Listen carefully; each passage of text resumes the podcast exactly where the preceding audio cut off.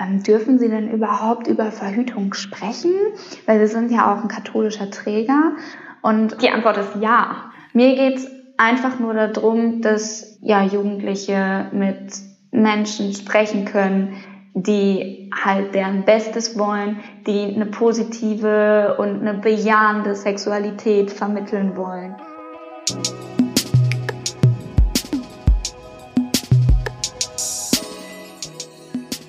Hallo und herzlich willkommen bei einer neuen Folge Cheeks Talks. Wir sind schon bei der allerletzten Folge für dieses Jahr angekommen und dafür habe ich mir einen ganz besonderen Gast eingeladen. Und zwar hatte ich ein unglaublich interessantes Gespräch mit Livia über ihre sexualpädagogische Arbeit in Schulen in, jetzt kommt's, katholischer Trägerschaft. Da bin ich natürlich neugierig geworden, weil wie passt moderne Aufklärungsarbeit mit der Sexualmoral der katholischen Kirche unter einen Hut? Und wie sieht moderne Aufklärung überhaupt mittlerweile aus? Also ist die so viel anders zu der, die ich aus meiner Jugend kenne? Und dann habe ich mich natürlich auch gefragt, wie sich Pornografie auf die Jugendlichen auswirkt. Also ich hatte ein ganz, ganz interessantes Gespräch mit Livia und ich hoffe, ihr findet es genauso spannend. Viel Spaß beim Zuhören. So, hallo liebe Livia. Ich freue mich sehr, dass wir heute ähm, ein bisschen quatschen und ich ganz viel von dir lernen darf. Mhm. Ähm, vielleicht stellst du dich ja einmal ganz kurz selber vor, also wer du bist und vor allem, was du so machst.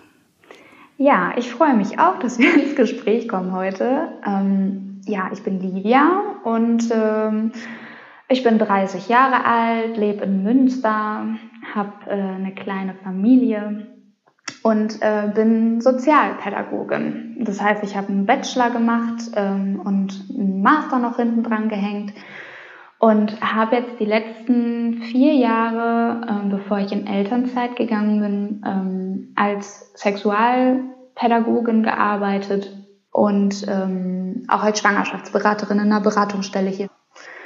Und ähm, weil ich immer gerne in den beraterischen Bereich gehen wollte, habe ich eine Ausbildung zur systemischen Beraterin gemacht bei einem richtig coolen Institut. Ähm, und äh, ja, kann mir das auch noch so auf die Fahne schreiben.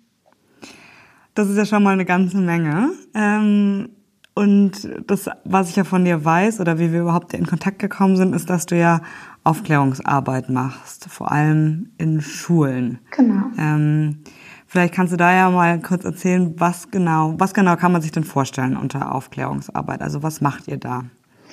Genau, also im Prinzip ist so die ähm, oder eins der äh, Kernaufgaben von der Sexualpädagogik in dem Verein, in dem ich arbeite, halt so diese typische Aufklärungsarbeit. Also sprich, ich bin eigentlich die, die mit so einem Dildo-Koffer in die Schulen fährt. so, also, da ist also so war bei uns typische Aufklärungsarbeit nicht. Oh, das ist schade. Also wir haben tatsächlich wirklich Anschauungsmaterial. Ich habe tatsächlich wirklich einen Koffer, wo äh, ja Sexspielzeug drin ist, aber auch äh, Verhütungsmittel, ähm, also von der Kupferspirale bis zu Kondomen natürlich, Gleitgel. Ähm, ja, wir haben aber auch noch ganz viele Anschauungsmodelle aus Stoff. Paomis heißen die, ähm, von äh, ja, inneren und auch äußeren Geschlechtsorganen und ähm, ja, super viel Material halt einfach. Und dann gehen wir in die Schulen. Ich bin ähm, immer mit einem männlichen Kollegen unterwegs. Ähm, so, wir sind so paritätisch besetzt. Ähm, und äh, ja, sind dann meistens so in den siebten und äh, neunten Klassen unterwegs. Nicht an jeder Schule, weil es gibt auch noch andere Träger, die das anbieten, aber ähm, doch an sehr vielen. Genau. Also das habe ich mich nämlich schon gefragt. Wie kommt es denn überhaupt zustande? Ich habe gar nicht, gar nicht mehr so eine gute Erinnerung an meine eigene Schulzeit. Äh, auf jeden Fall nicht an den Sexualunterricht, was ja auch schon wieder dafür spricht, dass sich da auf jeden Fall was ändern musste. Ähm, mhm. Aber wie kommt es überhaupt zustande, dass ihr ja, ähm, es ist ja ein katholischer Träger, für den du arbeitest, wenn ich das richtig verstanden habe? Mhm, genau. Ähm, wie kommt da die Zusammenarbeit mit den Schulen überhaupt zusammen? Ähm, ja, also zum einen ähm, ist es so, dass viele Schulen auch in katholischer Trägerschaft sind. Ähm, also es gibt hier viele bischöfliche Gymnasien, Realschulen, auch Hauptschulen, ähm, genau die eben dem Bistum unterliegen. So. Und ähm, deswegen ähm, hat man so als äh, katholischer Träger der Sexualpädagogik anbietet, schon, ähm, ja, ich würde jetzt sagen, nicht ein Vorteil, aber man ist halt eben AnsprechpartnerInnen dann für die Schulen, weil irgendwie denken die sich, ach, Biologieunterricht, schön und gut, aber ich glaube, jeder etwas aufmerksamere Lehrer oder jede aufmerksamere Lehrerin würde direkt denken, okay, in der neunten Klasse wäre es vielleicht nicht schlecht, wenn die Jugendlichen auch mal mit externen Menschen über das Thema Sexualität sprechen können, weil im Biologieunterricht so, ne, sind wir ehrlich, es ist einfach super, super seltsam, äh, mit dem Lehrer oder der Lehrerin über die intimsten Probleme zu sprechen, zumal wenn die einen noch benoten sollen. So. Und daher, also ich hätte es auf jeden Fall super seltsam gefunden und erinnere mich da auch noch dran, dass meine Biolehrerin da auf jeden Fall für mich ein super asexuelles Wesen war. Ähm, aber ich habe einfach gedacht, ähm, ähm, ja, es ist einfach, es ist einfach für die, für die Schulen mh, mm, einfacher, sich dann halt an, an uns zu wenden, als vielleicht dann nochmal an andere Träger, die jetzt nicht zum Bistum gehören. Ich glaube, es ist ja für ganz viele, also klar, wir haben es zum ersten Mal gehört und waren so, ah, das ist ja eine interessante Kombination, irgendwie diese liberale Aufklärungsansatz und die katholische Kirche. Ich glaube, für ganz viele Voll. ist es ja erstmal so, als ob sich das ausschließen würde. Voll, ja. Also manche Schulen fragen dann auch tatsächlich an und ähm, sind auch erstmal kritisch äh, und fragen, ähm, dürfen Sie denn überhaupt über Verhütung sprechen? Weil Sie sind ja auch ein katholischer Träger. Und ähm, genau, die Antwort ist ja, Mann, auf jeden Fall. Also ich finde auf jeden Fall. Ich würde auch sagen, dass der Verein, bei dem ich arbeite, recht liberal ist. So, der hat einen Vorstand und wir sind halt einfach, hallo, wir leben in 2020 so, ne? Ich finde, die Kirche hat halt schon noch so ähm, ja ein recht veraltetes Wertebild und auch so veraltete Ideale, was so Sexualität angeht, die eigentlich überhaupt gar nicht mehr zur Lebensrealität der Jugendlichen passen. Mhm. So, und das ist überhaupt nicht unser Ziel, da an den Jugendlichen vorbeizuarbeiten, sondern es geht halt eben darum, dass am Ende von einem Projekt ähm, die Jugendlichen rausgehen und so das Gefühl haben, boah, ich bin echt gut, so wie ich bin. Ich habe einen mega Rucksack irgendwie so gepackt während diesem Projekt, ähm, wo voll viel drin ist, was ich gebrauchen kann. Und ich habe super viele Türen, in die ich jetzt reingehen kann, die ich mal ausprobieren kann ähm, irgendwie so aufgezeigt bekommen. So. Und ähm, ich denke, das ist halt auch im Sinne der Kirche. Ja, voll, also voll cool, auch weil das dann ja ein Schritt ist, auch nochmal die, die Kirche oder vielleicht das eigene Verhältnis zu, zur Kirche und zu Glaube nochmal zu re-evaluieren. Ich glaube nämlich schon, dass äh, ich meine, bei uns ist es ja schon in unserer Generation, dass die katholische Kirche so eingestaubt ist. Mhm. Ähm, ich will jetzt nicht wissen, wie es dann für die, für die Jugendlichen heute ist. Ähm, oder merkt man da gar nicht mehr den Einfluss, ähm, jetzt sagen wir mal von einem katholischen Träger. Also die sehen nur euch beide und ähm, ja. das sind jetzt nicht wirklich noch äh, irgendwelche christlichen, katholischen Werte, die, die da mitschwingen. Ähm, nee, also ja, ich würde jetzt auch mal mich aus dem Fenster lehnen und sagen, nicht alle christlichen katholischen Werte sind so falsch in sich. Ich finde halt so ganz, ganz, ganz tief unten findet man dann doch irgendwie so eine mega Wertschätzung auch so den Menschen gegenüber und ähm, ja, gleichzeitig denkt man halt, passt es auch nicht richtig zusammen, weil es ist so, ne? Die Kirche ist ge gegen Homos, also was heißt gegen Homosexualität, aber sie ist sehr kritisch dem gegenüber. Ähm, sagt natürlich, ja, hey, so alle sind willkommen bei uns in der Gemeinde, aber nee, ist nicht so. Also ganz ehrlich, ist nicht so. Bin ich jetzt auch mal ganz direkt. So, solange halt homosexuelle Paare sich nicht ähm, kirchlich trauen lassen dürfen und nicht halt mega willkommen sind und vor allen Dingen auch gesagt wird, hey, So pflanzt euch fort, ihr seid mega willkommen, weil das ist eigentlich der einzige Grund, weswegen die Kirche Homosexualität ablehnt, nämlich wegen der Fortpflanzung.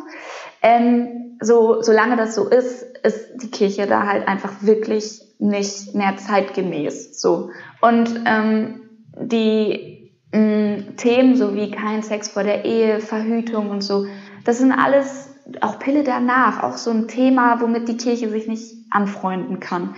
So und ähm, deswegen ist die Kirche da schon echt noch mega verstaubt.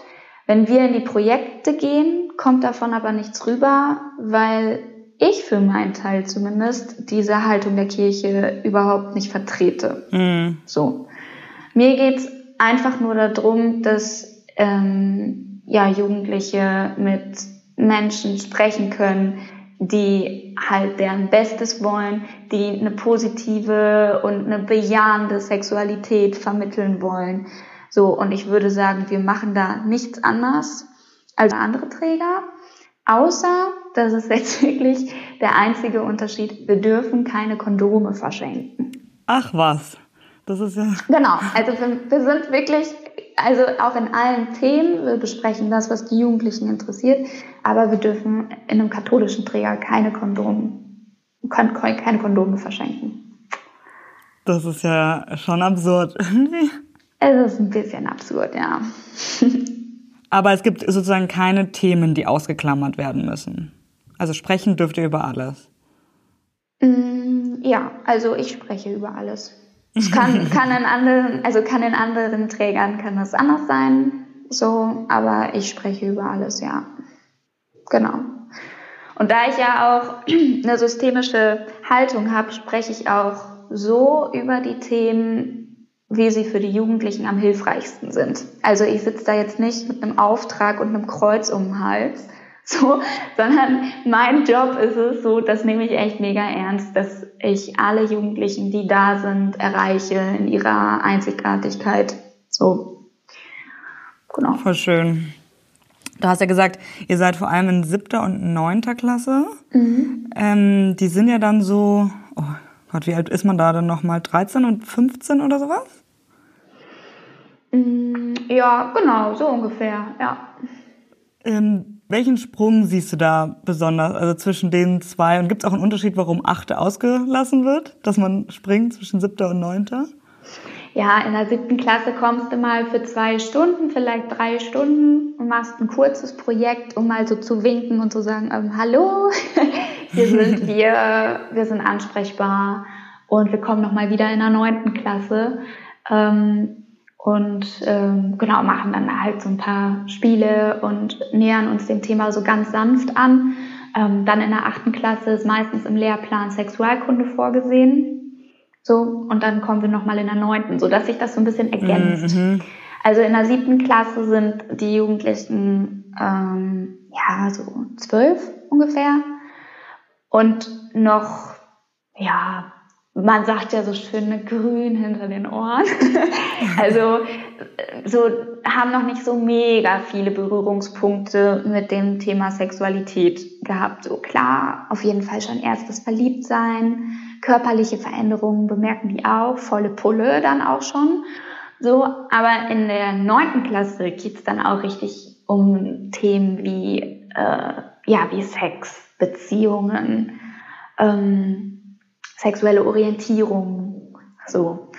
Ähm, und da sieht man halt echt einen Unterschied. In der neunten, in der siebten Klasse kommen dann so Fragen wie, ähm, wie fühlt sich Analverkehr an? Weil das einfach noch so weit weg ist von deren Lebensrealität. Ähm, so, da weiß man schon, okay, ich glaube, du bist jetzt gerade halt elf oder zwölf und das ist jetzt eigentlich noch gar nicht so richtig Thema und noch gar nicht so richtig dran. Aber du stellst einfach mal auch diese Frage, um so krass zu sein auch. Ne? Und woher hast du, woher hast du das Gefühl, haben die, also weißt du so, woher haben die dieses in Anführungszeichen Wissen? Also diese ersten Sachen, die sie aufgeschnappt haben? Um, ältere Geschwister, Freundinnen, ähm, aber auch Pornos, ganz klar. Also die Jungs ja, würde ich schon schätzen, dass die in der siebten Klasse nicht alle, vielleicht so 50 Prozent mit Pornografie auch schon in Berührung gekommen sind. Hm. Ja. Und in der neunten Klasse sind dann die Themen dann wirklich, wirklich auch, äh, oder die Fragen dann auch wirklich gemeint. Ne? Also so, boah, wie ist das jetzt eigentlich? Bin ich denn wirklich normal? So und ähm, wie fühlt sich eine Beziehung an? Wie sollte die sein? Und äh, super viele Fragen kommen dann auch zum ersten Mal. Genau. Ja. Und es klingt ja schon auch so, als würden die sich so wohlfühlen, jede Frage frei raus zu fragen. Also ich habe es ja vorher schon gesagt, ich kann mich gar nicht mehr so gut erinnern ähm, und habe auch selbst nicht einen Bezug zu, zu Teenagern. Also sozusagen, ich habe keine kleineren Geschwister oder Freunde mit kleineren Geschwistern in dem Alter. Mhm. Ähm, das heißt, was mich von dir voll interessieren würde, wenn du das so vergleichst mit uns damals, das soll nicht klingen, als wären wir 100, aber ähm, hast du, was fällt dir da auf? Also ist der Zugang irgendwie zur Aufklärung und zur Sexualität ähm, anders? Ist es immer noch so schambehaftet wie früher oder hat sich da echt was getan? Mm, ich würde schon fast behaupten, es liegt ein bisschen an der Perspektive, weil wir ja früher in, halt eben jugendlich waren, heute voll gereift und erwachsen ist ja klar. so, aber wir haben uns ja schon entwickelt und wir haben ja schon so eine richtige ähm, sexuelle Biografie irgendwie gelebt. So. Und ich glaube, im Grunde hat sich da gar nicht so viel verändert. Und auch nicht zu dem, äh, zu dem Alter der Eltern der Jugendlichen. Also die sind ja noch mal zehn Jahre älter als wir, also 40, 50. Ähm, ich glaube, an dem Aufklärungs, mh, mm, an dem an dem Aufklärungsstandard hat sich gar nicht so viel getan und ich glaube, alle Jugendlichen sind irgendwie in dem Alter, wenn es um Sexualität geht, gleich. So. Weil, also früher hatte man ja schon, oder wenn ich so an Aufklärungsunterricht per se denke, dann war es schon oft so, wie werde ich nicht schwanger und mhm. wie kriege ich keine Krankheiten. Also irgendwie, mhm. das Sex an sich birgt so total viele Risiken und ist dann voll. ja auch im, ja, im Zuge dessen nicht mal unbedingt positiv konnotiert. Mhm. Ähm, und ist es aber jetzt schon so, dass auch eben über Lust gesprochen wird und über ähm, naja, alles drumherum, was eben nicht nur diese, diese Gefahren äh, am Sex ausmacht.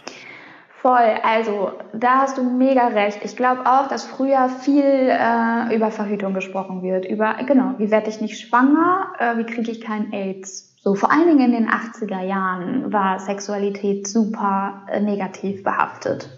Gerade auch durch HIV. Und ähm, jetzt ist es schon so, in den Schulen, in den, in, im Unterricht ist es nach wie vor auch so, tatsächlich. Komischerweise ist das Anliegen von LehrerInnen immer dieses Beschützerische. So und auch äh, die Schattenseiten irgendwie von Sexualität aufzuklären. Ähm, aber in den Projekten ist es genau umgekehrt. Also weil ich halt eben auch erlebe, dass sowohl im Elternhaus als auch im Internet, aber auch im Unterricht äh, super viel eben über ja die negativen in Anführungsstrichen Seiten von Sexualität gesprochen wird so jede Klasse weiß unfassbar viel, zum Beispiel über ähm, sexuellen Missbrauch. Ähm, aber ähm, wenn man jetzt mal so einen Querschnitt von einem weiblichen Geschlechtsorgan im Biologieunterricht benennen soll, ist da die Klitoris nicht drauf. So, ne? also so, die fehlt halt immer noch. Kennst du noch so diese diese diese Blätter, wo man wo man die die einzelnen Organe benennen soll? Lustig, genau daran habe ich gedacht, diese, dieses Arbeitsblatt, was man so beschriften musste. Genau. Und mhm. da hätte ich mich nämlich auch gefragt, ob das immer noch so ist, das hast du gerade beantwortet, oder ob das eben eigentlich differenzierter ist, weil man ja so gleich auch mit diesem Bild raus in die Welt geht, ah, so muss es auch aussehen und alles andere ist falsch oder, genau, oder stimmt nicht voll. oder krank. Ja, genau. Also die Vulvalippen liegen auch immer innen bei den Modellen und ähm, ja, es ist irgendwie alles so weiß sowieso, ne? Und, mhm. und ähm, genau, gerade bei den Mädchen fehlt halt einfach ein ähm, ja, Handteller großes Organ. Es wird erst gar nicht benannt. Und auch ähm, diese Begrifflichkeiten auch. Ne? Da wird auch gesagt, ja, das ist eben die Scheide, so, ne? Ich weiß nicht, also gut, Vagina, hm, so in einem richtig ernstzunehmenden Bio-Unterricht ist das, wird das dann schon so genannt, aber auch so dieses Wort Vulva oder so, es ist auch immer noch Schamlippen, also auch so sprachlich und so hat sich halt einfach null verändert, ne? Mhm. So, ich denke, das kommt vielleicht hoffentlich mit der nächsten LehrerInnen-Generation mehr in die Schulen. Du hattest ähm, in unserem Gespräch davor auch schon mal erwähnt, dass du dich auch viel mit so der Rolle der Sprache äh, beschäftigst und der Sexualität. Das hast du nämlich jetzt gerade so angesprochen und das würde mich nämlich äh, auch total interessieren. Also was ihr da in die Richtung macht oder wie du generell das Thema siehst, was da sich verändern muss. Hm. Also Zugang findest du halt einfach nur über Sprache. Ne? Also es ist total schwierig in so einem Projekt so die Gratwanderung hinzukriegen zwischen bin ich eigentlich bei euch so sprachlich äh, und ich bin hier in meiner Sexualpädagogik-Blase.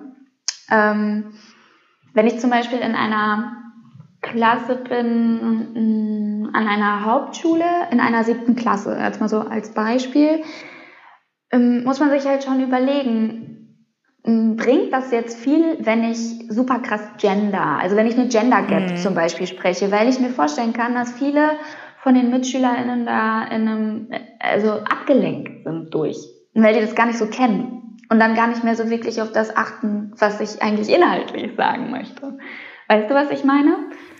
Lustig, und ich hatte nämlich auch mir gedacht oder mich gefragt, ähm, ob du an verschiedenen Schulen ja bist, mhm. also sozusagen verschiedene Schulformen, Gymnasium, Realschule, Hauptschule, und mhm. ob du da auch nochmal Unterschiede ähm, ähm, bemerkst, äh, mhm. wie die Jugendlichen mit Aufklärung oder Sexualität umgehen. Ja, voll, voll. Ich sag mal so, im Grunde sind die Klassen, äh, bei denen uns im Lehrerinnenzimmer gesagt wird, ähm, oh, das ist eine schwierige Klasse, viel Spaß, so mit so einem ironischen äh, Zwinkern im Auge, ähm, dass das immer die geilsten Projekte sind. so, es ist einfach so, oh yeah, geil, hier können wir endlich mal über Selbstbefriedigung, Wichsen und Pornos reden, so ohne mhm. dass äh, da jemand rot anläuft. So, und werden vor allen Dingen ernst genommen in unseren Themen. Und wir dürfen Pimmel an die Wand malen und wir dürfen Fotze sagen. So, das ist, das ist doch eigentlich das Geilste so. Und wenn du in der neunten Klasse auf einem bischöflichen Gymnasium bist, so, oder sagen wir mal Gymnasium überhaupt, ähm, so, dann sind das manchmal auch tatsächlich Projekte, die sehr still sind, wo du mehr so einen vortragenden Part hast, viel Wissensvermittlung machst, gar nicht so wirklich ins Gespräch kommst, weil die Jugendlichen da kognitiv so unterwegs sind, dass sie sich selbst voll blockieren und Ängste haben, auch wenn sie sich öffnen, Mobbingstrukturen auch dann da sind in den Klassen. Also da gibt es schon Unterschiede. Und ganz besonders spannend finde ich sind Projekte an Schulen ähm, für Kinder mit einem Förderbedarf, also wo Kinder sind mit ähm, Trisomie 21 oder mit anderen Behinder Behinderungen, körperlichen Behinderungen. Ähm, da ist es sprachlich richtig interessant, weil da bist du im Prinzip auf einem Kindergarten-Level, obwohl du mit Jugendlichen sprichst, ne? Und damit halt was, was ankommt, so. Und die Jugendlichen da sich das rausziehen können, was die halt eben auch für sich brauchen. Andererseits stelle ich mir davor, dass dann vielleicht so diese, dieses Schamlevel oder was dann im Gymnasium die Kinder zurückhält, vielleicht geringer ist. Oder bin ich da falsch? Mm, also, du meinst jetzt an Schulen mit äh, Kindern mit, mit Behinderung? Ja, genau. Ist das Schamlevel? Also ja, da, also eigentlich so in jedem zweiten, in jedem zweiten Projekt äh, fällt da eine Hose und da steht einer nackig vor dir. Okay. Mhm. was, ja, was ja total super ist. So, hey, voll Vertrauen gewonnen. Bist da jetzt auf jeden Fall richtig im Game. Ne? Also einfach eine Hands-on-Frage. was sagst du? so eine Hands-on-Frage, also dass er direkt äh, sie möch wissen möchte, ist das in Ordnung oder wie, wie funktioniert das und direkt ein anschauliches Beispiel dazu gibt. Richtig, genau. So sieht mein Penis aus. Ja großer Stolz und ja, ist doch super. Ich meine, dann im Prinzip sagt man dann schon, hey, klasse, alles sieht super aus, du kannst die Hose jetzt wieder hochziehen. ja, ich lieb's einfach. Also die Projekte sind super, super bereichernd. Ja, also es klingt so, so interessant und ähm, gibt es aber so Sachen, die, die dir immer wieder auffallen, ähm, also es gibt ja keine falschen Fragen, aber sagen wir mal Fehlannahmen oder Missverständnisse, ähm, die dir immer wieder begegnen, ähm, also Sachen, die immer wieder angenommen werden von den Jugendlichen und du so bist so, woher, woher kommt das? Woher haben die das? Mhm. Mhm. Muss ich mal überlegen. Puh, also ich glaube, so insgesamt ist halt super viel äh, Angst da vor Dingen, wovor halt irgendwie auch so in den Medien so Angst gemacht wird. Ne? Also irgendwie fällt mir gerade sofort dieses toxische Schocksyndrom ein. Kennst du das? Das ist, äh, wenn man einen Tampon zu lange äh, in der Vagina lässt. Äh, ah, mh, ja ne, gab es mal so Fälle, da sind dann halt Mädchen daran gestorben. Dass man so. das nicht über Nacht drin lassen soll. Zum Beispiel, genau, mache ich übrigens ständig. Ähm, aber ich glaube, dass so, so, so alles, was schockiert, bleibt irgendwie hängen. Ne? Mhm. Und von daher kann ich eigentlich zu den Missverständnissen, auf die du anspielst, eigentlich alles nennen, was so in Pornos passiert. Ne? Mhm. Also mhm. Kann man sterben, wenn der Penis zu lang ist. Ähm, ja, ja. Also so halt einfach so krasse Sachen, die, die bleiben halt irgendwie super schnell hängen. Ne? Ähm, kann etwas verloren gehen in der Vagina? Ähm, sowieso glauben erschreckend, also es ist total erschreckend, aber Mädels in der neunten Klasse haben so wenig Wissen über ihr eigenes Geschlechtsorgan, äh, dass äh, die nicht den Unterschied kennen zwischen Harnröhre und Vagina. Äh, sodass dann teilweise mhm. die Frage kommt, muss ich jedes Mal äh, das Tampon wechseln, wenn ich Pipi gemacht habe, weil das ist ja dann voll. Mhm. Ne? Also eigentlich ganz viel so, ja, also Ängste gemischt einfach mit so körperlichen, körperlichen Missverständnissen. Voll, voll, voll, genau. Pendant dazu bei den Jungs ist vielleicht ein Penisbruch, ne? dass da ein Knochen drin ist. Merkst du denn, also man sagt ja oft oder nimmt an, dass dann vor allem in dem Alter die Mädels oft schon weiter sind, so ein bisschen als die Jungs. Ähm, siehst du das? Merkst du irgendwie einen Unterschied äh, zwischen Mädels und Jungs? Hm. Jein. Also statistisch gesehen ist es so, dass Mädchen ihr erstes Mal äh, früher haben als Jungs. Also was schätzt du, ne? Von, von den 14-Jährigen, wie viel Prozent hatten davon schon ihr erstes Mal? So allgemein. Jungs und Jungs oder Mädels oder beide? Mm, kannst du vielleicht einmal für Jungs, einmal für Mädchen schätzen? Ähm, ich würde fast sagen, dass. Ah, nee. Also Jungs, glaube ich, dann doch früher und im Schnitt von 14-Jährigen vielleicht 30 Prozent. Mhm. Und Mädchen? So mit 14? 20. Also weniger. Okay. Ja, also tatsächlich ähm, sind es 6 Prozent der Mädchen, die mit 14 schon ihr erstes Mal hatten und drei Prozent der Jungs. Nein. Doch. Also viel weniger, als man meint. Ne? Das heißt, man sitzt dann da in so einem Schulprojekt und äh, man nimmt vielleicht als erstes an, so anhand deren Verhalten, dass die alle schon auf jeden Fall super aktiv sind so ne? Und äh, schon sämtliche Stellungen einmal durchprobiert haben und da wie bei Amazon so eine Sterneskala irgendwie als Bewertung machen können. Aber tatsächlich haben da wirklich die wenigsten von denen schon Sex gehabt. Und dass die Mädchen also dass es sechs Prozent bei den Mädchen und drei Prozent bei den Jungs sind liegt daran dass die Mädchen ähm, ältere Freunde haben meistens Mhm. Ne? So, wenn die mit 14 ihr erstes Mal haben, ist der Typ vielleicht 16 schon. Ne? Und erst über die Hälfte der Jugendlichen hatte ihr erstes Mal, da sind die fertig mit dem Abi. Also so mit 17. Lustig. Ich meine, ich weiß auch gar nicht, warum ich das relativ hoch geschätzt habe, weil, wenn ich mich zurückerinnere, in meinem Umfeld, glaube ich, mit den 14-Jährigen hatten auch die wenigsten Sex.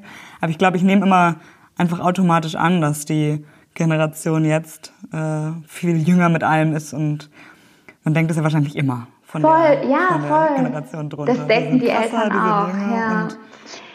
Aber ist auch klar, also ich würde an, anhand deren Art und Weise, wie sie sprechen und äh, wie sie sich verhalten, auch annehmen, dass sie schon mega viele Erfahrung haben. Aber das müssen sie ja auch. Die müssen ja auch nach außen hin so tun, als wüssten sie alles. Das mhm. ist ja mhm. gerade, das ist ja gerade die Krux im, im jugendlichen Alter, ne? So, boah, stell dir vor, du bist da in der Klasse und du sagst so, also nee, also ich habe keine Ahnung von Sex. so, dann bist du auf dir denkt, super out, so, ne? Nee, nee, nee, nee. Du musst das schon eigentlich alles wissen. So, an dieser Stelle unterbreche ich die Folge einmal ganz kurz für ein wenig Eigenwerbung. Wie ihr wahrscheinlich wisst, steckt hinter diesem Podcast Cheeks. Wir sind die Sexual Wellness Plattform mit den schönsten erotischen Filmen, sexiesten Audiogeschichten und einem Magazin rund um Sexualität und Aufklärung. Wer da jetzt neugierig geworden ist, kann sich ganz einfach mit dem Code Cheeks Talks, also der Name dieses Podcasts, alles groß und zusammengeschrieben, anmelden und uns 14 Tage kostenlos testen war's auch schon und viel Spaß weiterhin mit Livia. Was ich aber schon irgendwie oft das Gefühl habe, ähm, dass eben diese Generation, also die Gen Z, das ist ja doch Gen Z, oder? Oder ist es schon wieder eine neue Generation, die jetzigen 14-Jährigen? Nee, ich glaube, das ist Z, ja, ja. Z. Ähm, bei denen habe ich auf jeden Fall immer das Gefühl, dass die schon so ein bisschen ah, irgendwie halt cooler drauf sind, weil sie sich mehr auseinandersetzen mit Feminismus, mit ähm, verschiedenen Sexualitäten. Ich habe das Gefühl, sie sind ein bisschen mehr auf Zack. Vielleicht auch schon wieder irgendwie nur so eine, so eine Sichtweise von, von einer älteren Dame wie mir. Ähm, aber wie nimmst du das wahr? Beziehungsweise ähm, würde mich auch interessieren, ist das überhaupt ein Thema auch bei euch in der Aufklärung? Also sei es jetzt Transsexualität oder generell überhaupt, also Homosexualität, Bi, Asexualität, alles was dazugehört. Ähm, mhm. wird das ähm, besprochen und, und wie stehen die, die Jugendlichen da so zu?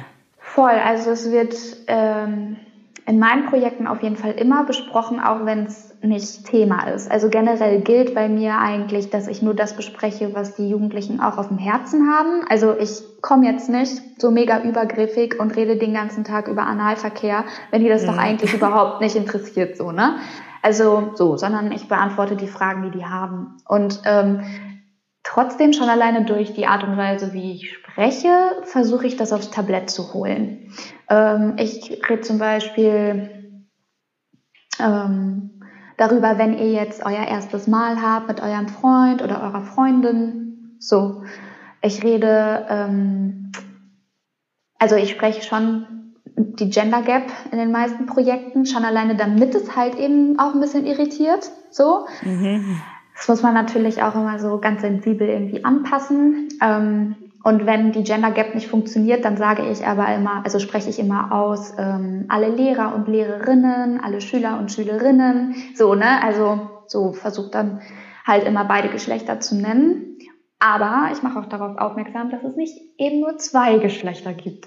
Wenn wir nämlich die Gruppe trennen, das machen wir ganz gerne, weil es einfach in Halbgruppen einfacher ist zu arbeiten, frage ich immer, wie die äh, Klasse sich aufteilen möchte. Und mhm. sagt dann, dass die meisten Klassen das cool finden, wenn alle Mädchen zusammen in einer Kleingruppe sind und alle Jungs zusammen in einer Kleingruppe sind. Und dann an der Stelle sage ich immer, dass es aber nicht nur Mädchen und Jungs gibt, sondern dass es auch Menschen gibt, die sich nicht wirklich zu einem Geschlecht zuordnen können. Und wenn das in der Klasse der Fall ist, dann sollen sich die Menschen dann da zuordnen, wo sie irgendwie gerade heute mehr Interesse haben zuzuhören. So. Und ist das dann auch schon passiert, also dass dann jemand das offen gesagt hat, irgendwie im Alter, so ja, ehrlich gesagt, ich würde mich lieber zu den Mädchen stellen, anstatt zu den Jungs? Ähm, tatsächlich ja, das ist schon passiert. Aber ich habe jetzt diese Projekte vier Jahre gemacht. Ich würde mal schätzen, ich habe in der Zeit um die 6000 Jugendliche erlebt.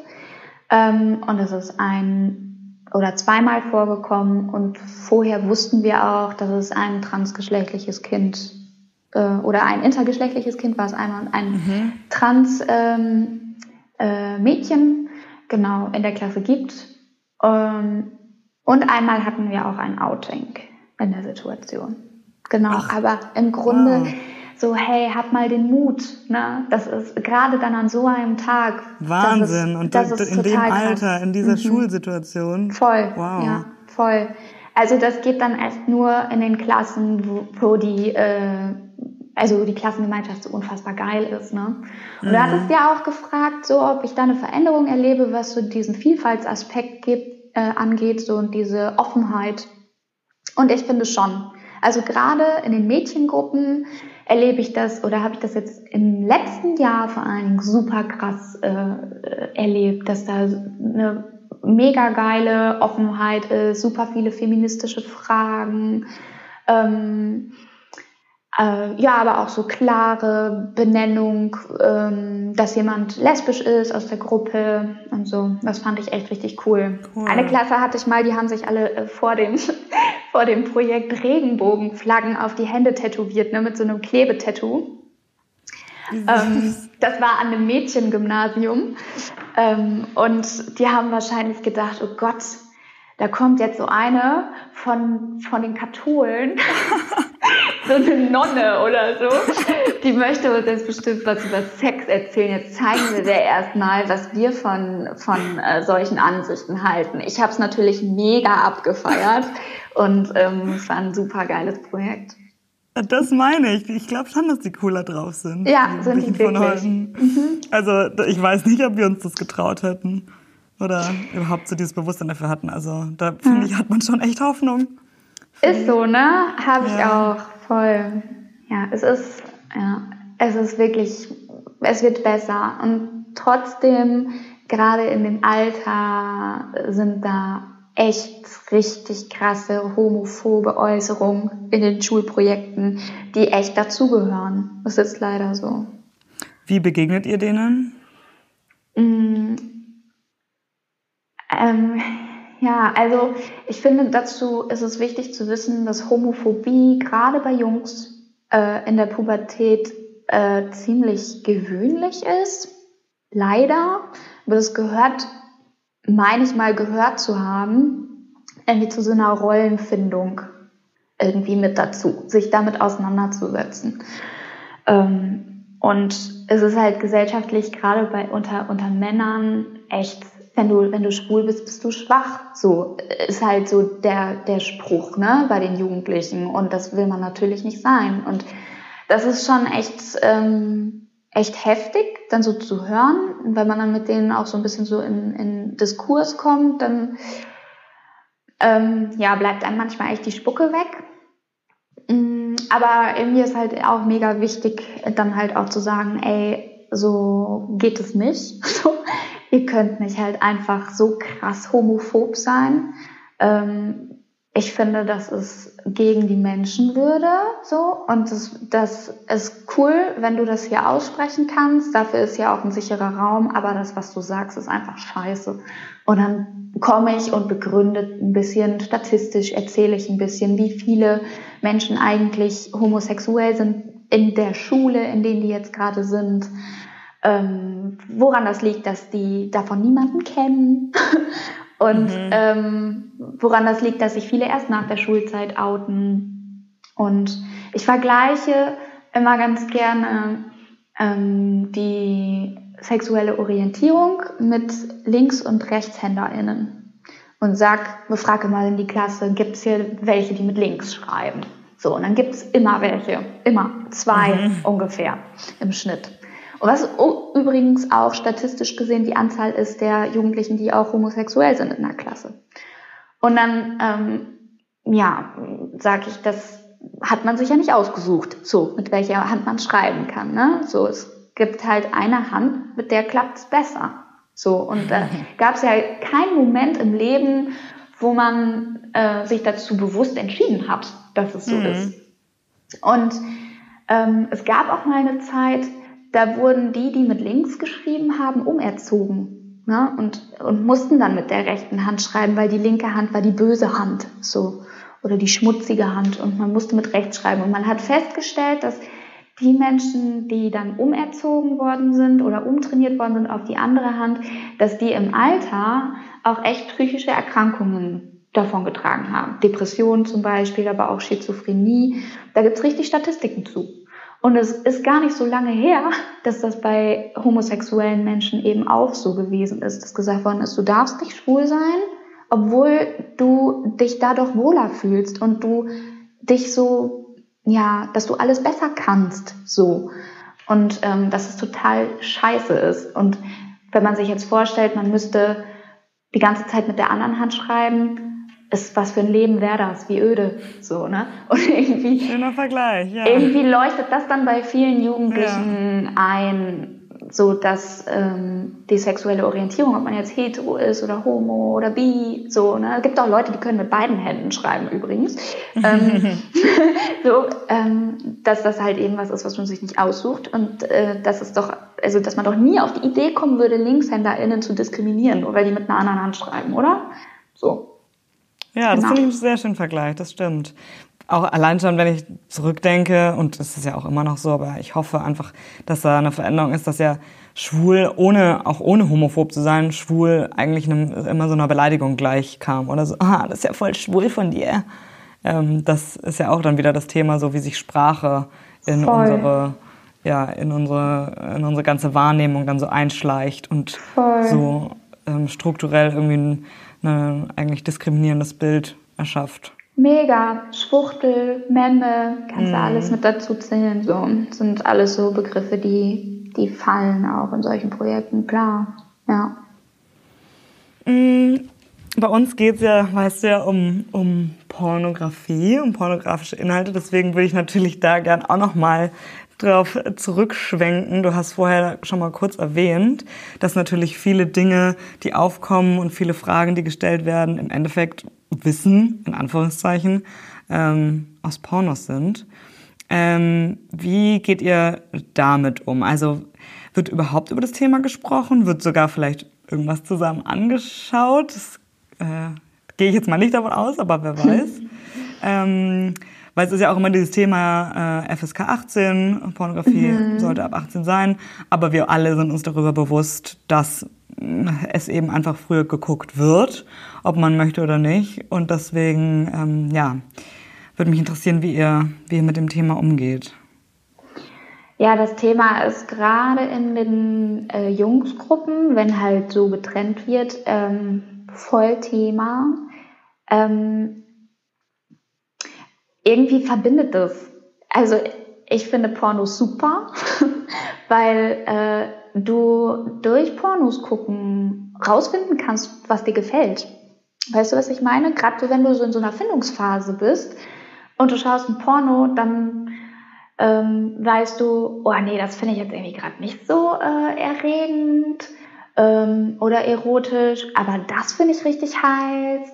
Und das kann sich ja auch nochmal verändern. Und irgendwie, ja, so Pornoseiten sind halt einfach eine mega große Spielwiese, wo du dich auch so voll gut selbst entdecken kannst.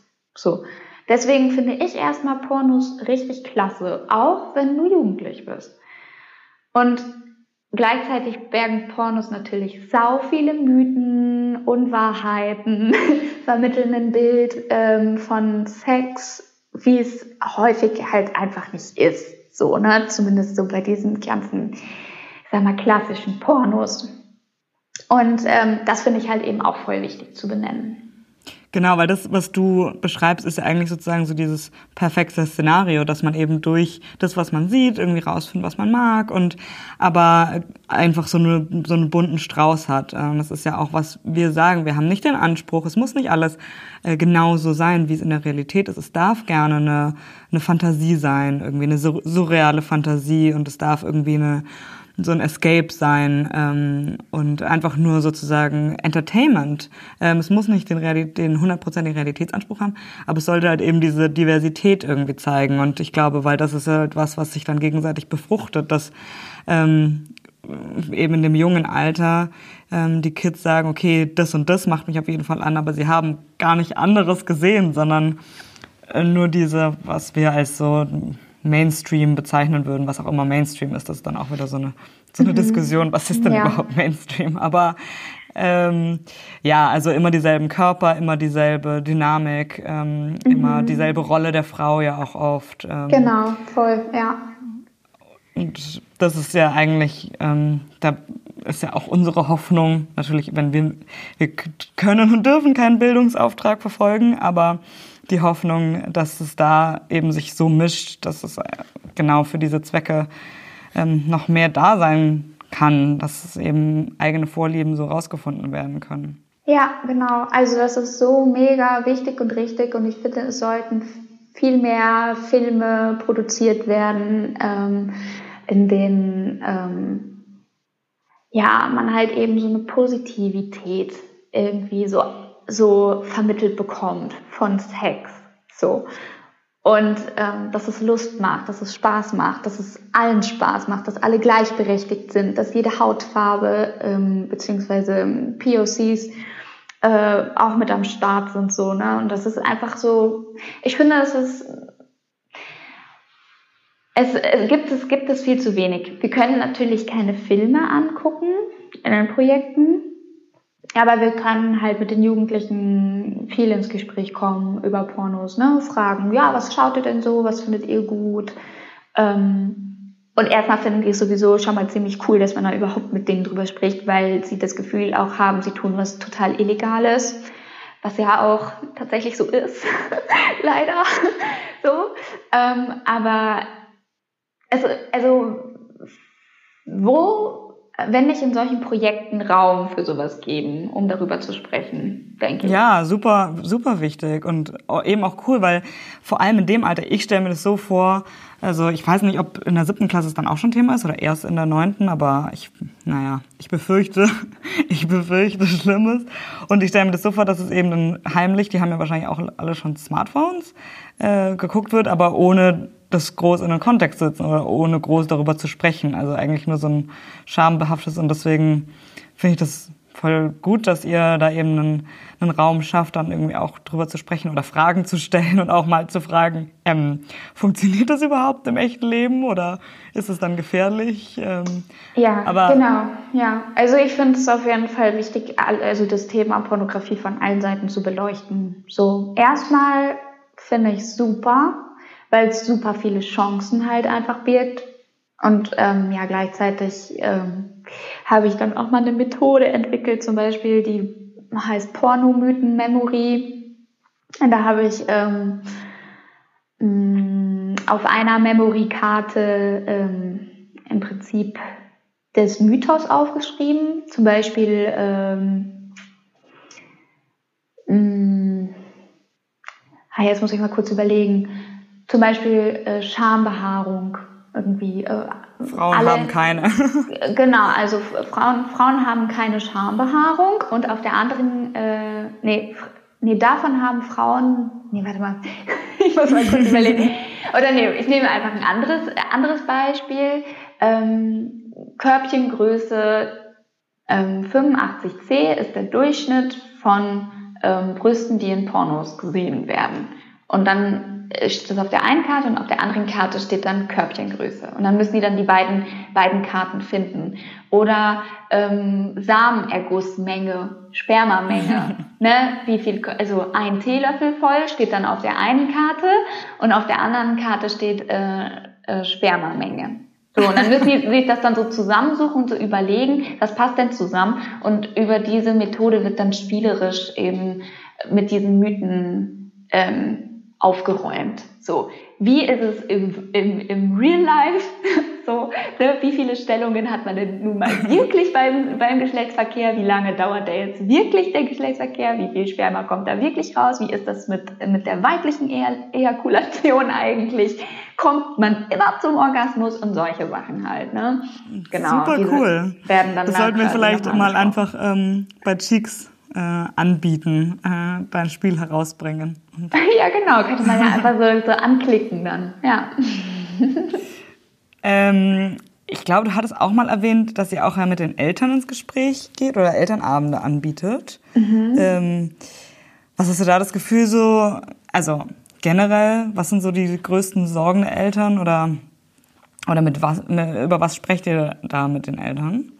Ja, macht schon Sinn, wenn man die Eltern mit ins Boot holt, weil äh, Sexualpädagogik ist erst so richtig äh, wirksam, sag ich, wenn man mit Schule und Elternhaus zusammen bisschen arbeitet. Ne? Also kann sich ja so ein bisschen verständigen und vernetzen, weil ja viel Aufklärung auch im Elternhaus passiert. Mhm. Und halt eben durch den Bio-Unterricht in der Schule. Und dann als dritte Instanz kommt dann noch so ein Projekttag dazu. Und dann hat man so ziemlich großflächig, sag ich mal, dieses Thema abgedeckt. Und die Eltern sind natürlich super concerned, ne? Boah, was wird da besprochen? so. Also, keine Ahnung. Ja, man hat halt wirklich auch Eltern so dazwischen, die so in so eine AfD-Schiene gehen, die irgendwie mega Schiss haben vor Frühsexualisierung. Super krasses Unwort, meiner Meinung nach. Ähm, ne, die irgendwie denken, oh Gott, also warum sollte meine 14-jährige Tochter irgendwas von Lust wissen sollen? So, das hat überhaupt nichts in ihrem Leben zu suchen. Also so eine ähm, so eine Gedanken gibt es halt schon bei ganz wenigen Einzelnen. Aber wenn du einen Elternteil in, von so einer Klasse irgendwie mit darunter hast, ähm, dann kann das halt auch wirklich dein Projekt kippen. So. Oder die, äh, das betroffene Kind kann dann nicht kommen oder so. Und das ist total schade. Und ich finde es total cool, wenn Eltern auch wissen, so, hey, was ungefähr wird besprochen bei so einem Projekttag. Also wir erklären dann auch, was wir dann machen, was für Themen äh, besprochen werden, nämlich die Themen, die die Jugendlichen mitbringen. Das heißt, so ganz genau vorhersehen kann man es nicht. Mhm. Aber im Grunde geht es darum, den Eltern halt auch Sicherheit zu vermitteln und auch da wieder mit ein paar Mythen aufzuräumen. Ne? So die Frage, die ich dir gestellt habe, ne, was glauben Sie, wie viel Prozent der 14-Jährigen hatten schon ihr erstes Mal? Die stelle ich auch bei einem typischen Elternabend. Und dann und sagen dann, alle null, null, null. Nee, nee, nee. Da sagen alle 50, 60 Prozent. Es wird immer höher geschätzt. Ähm, und wenn dann die Antwort kommt, äh, sieht man dann schon so die ersten erleichterten Gesichter. so, aber die ja, haben halt eben auch ähm, selber Fragen. Ähm, was kann ich anbieten als Elternteil? Ähm, was ist jetzt meine Rolle eigentlich? Ähm, wie kann ich mein Kind schützen? Ähm, genau. So. Ab wann, ich weiß gar nicht, ab wann macht es eigentlich Sinn, mit der Aufklärung anzufangen? In welchem Alter? Also wenn du mich fragst, ähm, von Beginn an. Also von Geburt an. Und jetzt so, hä, wie? nee, aber ja, also klar, einfach das Thema ähm, aus diesem Tabu rausholen, oder? Also über Sachen offen sprechen, die dann erst Jahre später so richtig interessant werden. Ja, also meine, meine Idee ist, dass dieses ganze Unwissen äh, von Mädels über ihren eigenen Körper und diese Unsicherheit und die Angst und die Scham und der Schmerz dass es alles darauf zurückzuführen ist, dass halt von Geburt an ähm, diese Körperregion ignoriert wird. Bei Jungs nicht ganz so krass. Ich weiß auch nicht, woran mhm. das liegt. Man ist vielleicht irgendwie stolzer, äh, ist irgendwie noch so ein komisches patriarchales Ding, wenn äh, ja ein Kind einen Penis zwischen den Beinen hat. Ein Beispiel, äh, Freundin von mir ähm, war bei einem Ultraschalltermin während der Schwangerschaft und da ging es darum, kann man sehen, ob es ein Junge oder ein Mädchen wird. Und mhm. dann schalte die, die Frauenärztin zwischen die Beine von dem Baby und sagte so, hm, nee, ich sehe da nichts. Nee, also ich kann da nichts erkennen. Und meine Freundin so, what? Wie? Nix? Was? So, nee, da ist nichts. Also da, ich sehe da keinen Penis. So, und da fängt es eigentlich schon an, meiner mhm. Meinung nach. Ne? Also so Hallo, so die Abwesenheit von Penis ist gleich nichts. Und tatsächlich ist es irgendwie, ähm, ist es so bei Wickelsituationen. Ne? Du spielst mit dem Kind und berührst alle Körperteile, jeden kleinen Zeh knutschst du ab ähm, und dann kommt irgendwie die Kniescheiben und du appreciatest im Prinzip alles und dann kommt das große Känguru und schon bist du beim Bauchnabel und bist dann da einmal drüber gesprungen so. Und Mädchen denken eben, aus diesem Grund ist es alles untenrum. So. Und oder ja auch dieses Wort Scham, oder? Also Schamlippen und Sch Schamhaare. Genau. diese ganze Schamkiste. Genau, voll. Und wie kommen die Babys in den Bauch? Ja, Papa ist in Mama eingedrungen. So, und dann so in Mamas Scheide eingedrungen, und das ist ja schon sprachlich So, hm, kann man mal hinterfragen, so, ne? Und deswegen würde ich schon sagen, auch im Kita-Alter, also sobald auch Kinder Sprache verstehen und lernen, äh, fängt das an. Und meine Haltung ist halt nur das, was die Kinder schätzen lernen, können die dann auch später schützen. Also mhm. ähm, wenn ich weiß, ähm, dass das meine Vulvalippen sind und dass ich eine Klitoris habe, kann ich auch sagen, wo mich jemand angefasst hat. Wenn jetzt jemand, äh, wenn jetzt ein Kind sagt, na ja, ich wurde untenrum berührt, weil es die Begrifflichkeiten nicht kennt, weil es nur das Wort untenrum kennt. So, ey, das ist doch scheiße. Das ist nicht gut. So, und deswegen würde ich sagen, ja, fängt Aufklärung schon beim Ultraschall an. Würdest du dir da eigentlich auch wünschen, also klar, dann jeder für sich und in seiner, seiner Familie, aber würdest du dir da auch wünschen, dass dann auch früher in so den Institutionen, also Kindergarten oder Grundschule, da auch schon irgendwie ein anderer Ansatz gewählt wird? Ja, voll. Also wenn ich mir jetzt so Kita, ähm, Kita-Plätze angucke, so in ja, einem Jahr ungefähr kommt meine Tochter in die Kita, ähm, dann gucke ich immer direkt, haben die ein sexualpädagogisches Konzept? Haben die sich mit dem Thema beschäftigt? Und lustigerweise äh, sind das eher die äh, katholischen Träger, die sich damit beschäftigt haben, weil sie es machen müssen, weil sie es machen müssen, weil die so ein scheiß Image haben, was das Thema Sexualität angeht und so viel Missbrauch passiert ist in der Kirche, ähm, dass da gerade sehr, sehr viel gearbeitet wird ähm, zu dem Thema Sexualität und Prävention. Ne? Und ähm, genau, deswegen, ich finde, Kitas äh, können bestimmte Materialien haben. Äh, die Bücher, die da ausliegen, sind häufig auch super, super heteronormativ. Mhm. Also die Familien sind alle weiß. Es ist immer Vater, Mutter, Kind. Ähm, so, es gibt keine Regenbogenfamilien in den Büchern. Und ähm, auch wenn es so ein Aufklärungsbuch ist, wird es meistens irgendwie, werden alle Körperteile mit dummen Namen irgendwie umschrieben. oder, oder der, äh, ja, so wie die Babys in den Bauch kommen, wird gar nicht so beschrieben, wie es jetzt wirklich passiert. So. Mhm. Und da kann man zum Beispiel voll geile Materialien sich besorgen und ich gehe viel in Kitas, mache da Elternabende, mache Fortbildung für Erzieher und Erzieherinnen zu dem Thema äh, frühkindliche Sexualität oder ähm, genau die sexualpädagogische ähm, oder sexualpsychologische Entwicklung von Kindern. Und das ist, ähm, das ist sau wichtig. Da fängt irgendwie alles an. So. Also eigentlich sagst du auf jeden Fall früher sich damit auseinandersetzen, mehr Diversität wäre wünschenswert. Und wenn du jetzt eben auch an, dein, an deine eigene Tochter denkst und dir überlegst, okay, ähm, in 14 Jahren äh, ist es bei ihr so weit, dass sie eben, äh, dann auch in der Schule diese Aufklärungsarbeit hat, was würdest du dir wünschen? Also wo siehst du da noch Entwicklungspotenzial für, für diese Generation? Ich weiß gar nicht, wie die dann heißt. X? Gen X? Vielleicht fängt es dann wieder bei A an. Ja. ähm, was ich mir wünschen würde. Oh.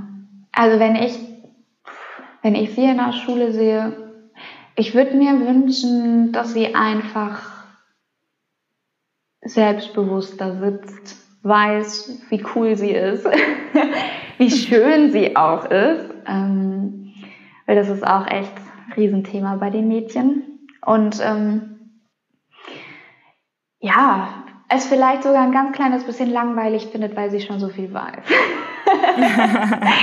nein, nein, jetzt ganz im Ernst. Ich wünsche mir einfach, dass die Generation von ihr ähm, super aufgeschlossen ist, allen Menschen gegenüber, allen Diversitäten gegenüber ähm, und sich selbst halt lieben. Sehr schön. Ich schlag vor, du spielst ihr diese Folge einfach vor in 14 Jahren und hoffentlich lacht ihr dann darüber äh, über die Sachen, die uns jetzt noch gefehlt haben. Und das ist alles schon ganz selbstverständlich. Und ja. sagt dann so, Mama, wie lächerlich, dass das damals überhaupt ein Thema war. Hoffentlich, hoffentlich. Auf der einen Seite habe ich mega Hoffnung, so, weil ich sehe, dass sau viel passiert. Äh, auf der anderen Seite habe ich auch manchmal ein bisschen Angst, weil ich auch sehe, dass auch auf anderer Seite viel passiert. Also Demo, mm. Demo für alle AfD. Ähm, es gibt viele Organisa Organisationen, die echt ganz schön Stimmungsmache äh, machen gegen äh, Aufklärung auch schon in der Kita ähm, oder halt Sexualpädagogik überhaupt. Da gibt es richtig Petitionen. Da ähm, das ist das ist richtig gefährlich. Mhm. Muss man mhm. aufpassen. Mhm. Deswegen umso besser, dass es ja, dass es Projekte wie eure gibt. Ähm, sehr, sehr interessant und auch sehr interessant, der am Ende eigentlich äh, zurück zu unserem Anfang, dass vor allem dann die katholische Kirche sich dafür einsetzt, um eben genau diesem, diesem Image entgegenzuwirken. Das finde ich sehr spannend und hoffe, ja. dass es in die Richtung geht. Voll, das hoffe ich auch. Also ich äh, gebe auf jeden Fall mein Bestes, dass äh, genau, dass auch die Kirche, gerade weil sie so einen riesen Einflussgebiet äh, hat und wirklich tatsächlich eine ganz schön große Macht, denke ich manchmal auch, ähm, hat, ähm, dass die Kirche da auf jeden Fall auch auf den richtigen Weg kommt, so der allen Menschen gut tut und nicht bestimmte Menschen ausschließt. Mhm. Gut, Livia, vielen, vielen Dank für, für das Gespräch, für all diese super interessanten Geschichten, von denen ich keine Ahnung hatte und ich mich jetzt ein Stückchen näher der nächsten Generation fühle. Gerne. Ähm, und ja, bis ganz bald. Mhm. Bis bald. Hat Spaß gemacht. Für mich auch.